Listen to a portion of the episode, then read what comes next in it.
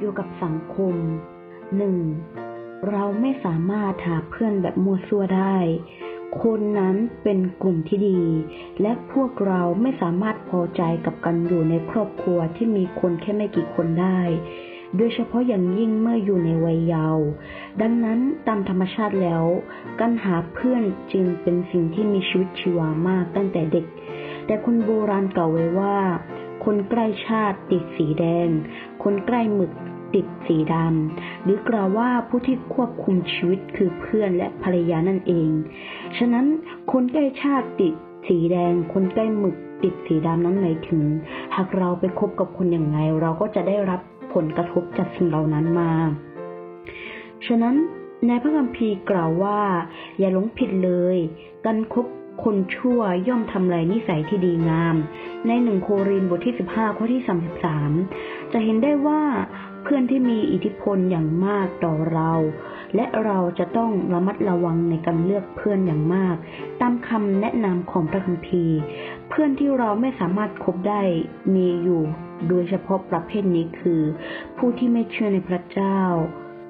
ผู้ที่ไม่มีความชอบธรรมในสองโครินธ์บทที่ 6 ข้อที่ 14ถึง18 เพื่อนที่ไม่ซื่อสัตย์ในยากอบบทที่4ข้อที่4และอย่าคบกับเพื่อนที่ขี้โมโหขี้บันดาโทสะในสุภาษิตบทที่ 22 ข้อที่ 24 อย่าคบกับคนปากบอลในสุภาษิตบทที่ 29 ข้อที่ 19 อย่าคบกับเพื่อนที่กบฏในสุภาษิตบทที่ 24 ข้อที่ 21 อย่าคบกับคนที่ขี้เหล้าขี้เมาในสุภาษิตบทที่ 23 ข้อที่ 20 แต่ผู้ที่ควรจะใกล้ชิดคือ เพื่อนหรือวงญาติที่ร่วมวิญญาณในคริสตจักรเดียวกัน1โค1เปโตรบทที่2ข้อที่17โรมบทที่12ข้อที่10ผู้ที่อธิษฐานต่อพระเจ้าด้วยใจบริสุทธิ์2ทิโมธีบทที่2ข้อที่22และเพื่อนที่เราควรคบคือเพื่อนที่มีสติปัญญา สุภาษิตบทที่13ข้อที่20สติปัญญาในที่นี้ ไม่ได้หมายถึงสติปัญญาไฟโลก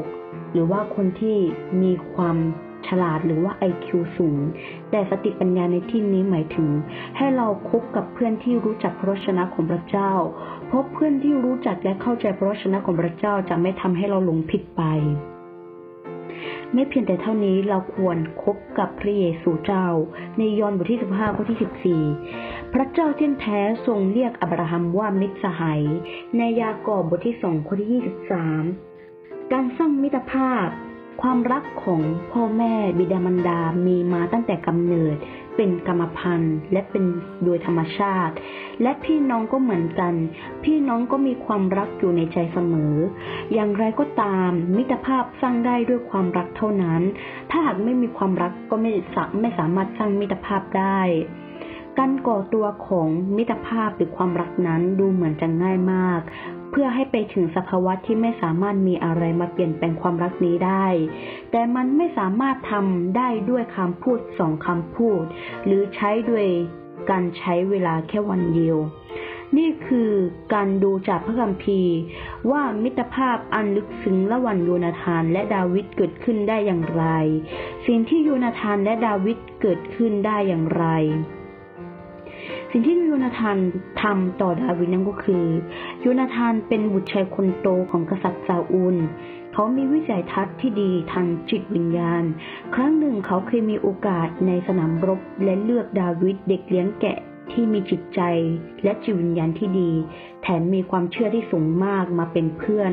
โยนาธานรักดาวิดเหมือนกับรักชีวิตของตนเอง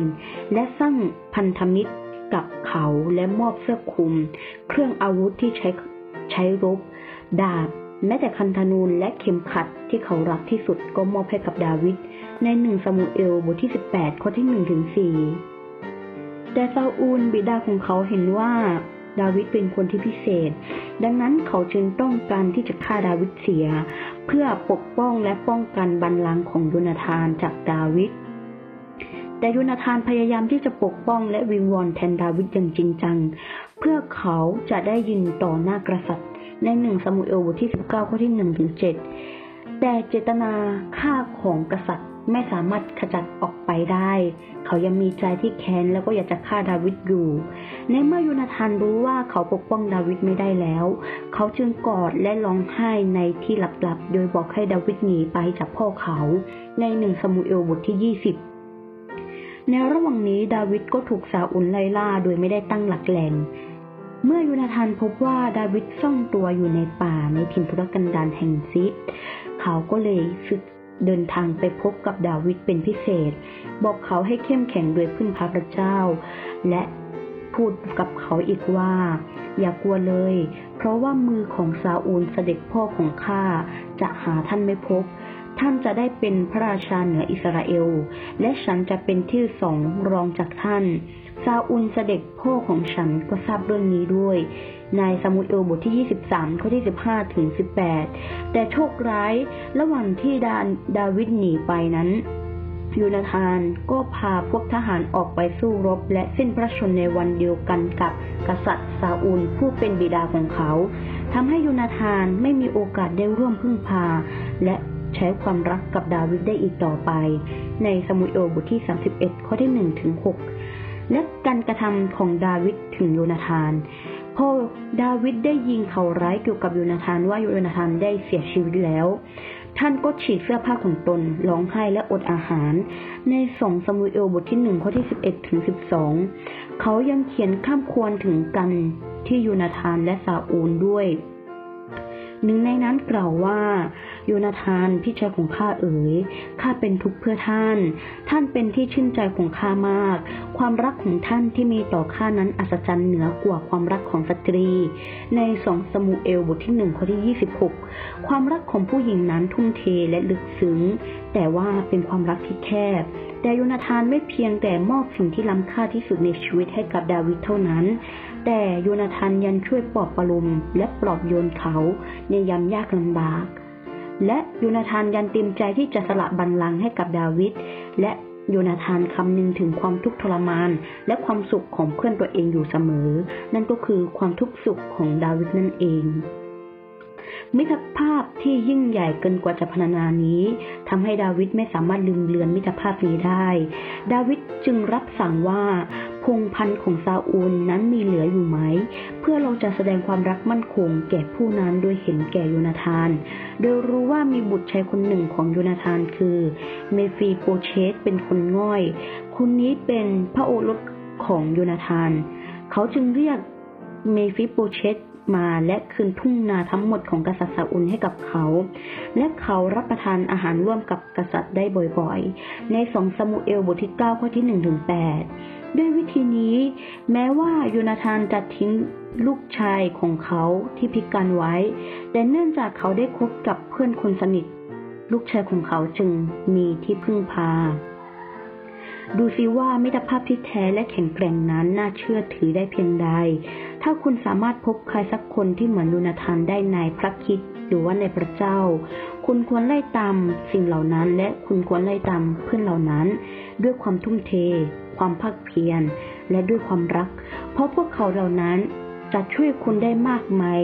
ในด้านความเชื่อ การศึกษาและการงาน และยังมีอีกหลาย ๆ เรื่องที่คนดีๆเหล่านี้จะสามารถช่วยคุณได้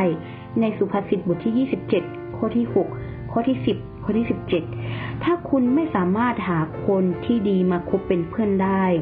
คุณก็ไม่ควรคบกับเพื่อนที่ไม่ดี เพราะมันจะทำลายตัวเอง จะเป็นสิ่งที่ทำให้ตัวเองพินาศไป แต่จะเป็นการดีกว่าถ้าคุณจะไม่หาเพื่อนเลย และถือว่าพระผู้ช่วยให้รอดคือพระเยซูของเรามาเป็นเพื่อนที่ดีที่สุดของตนเอง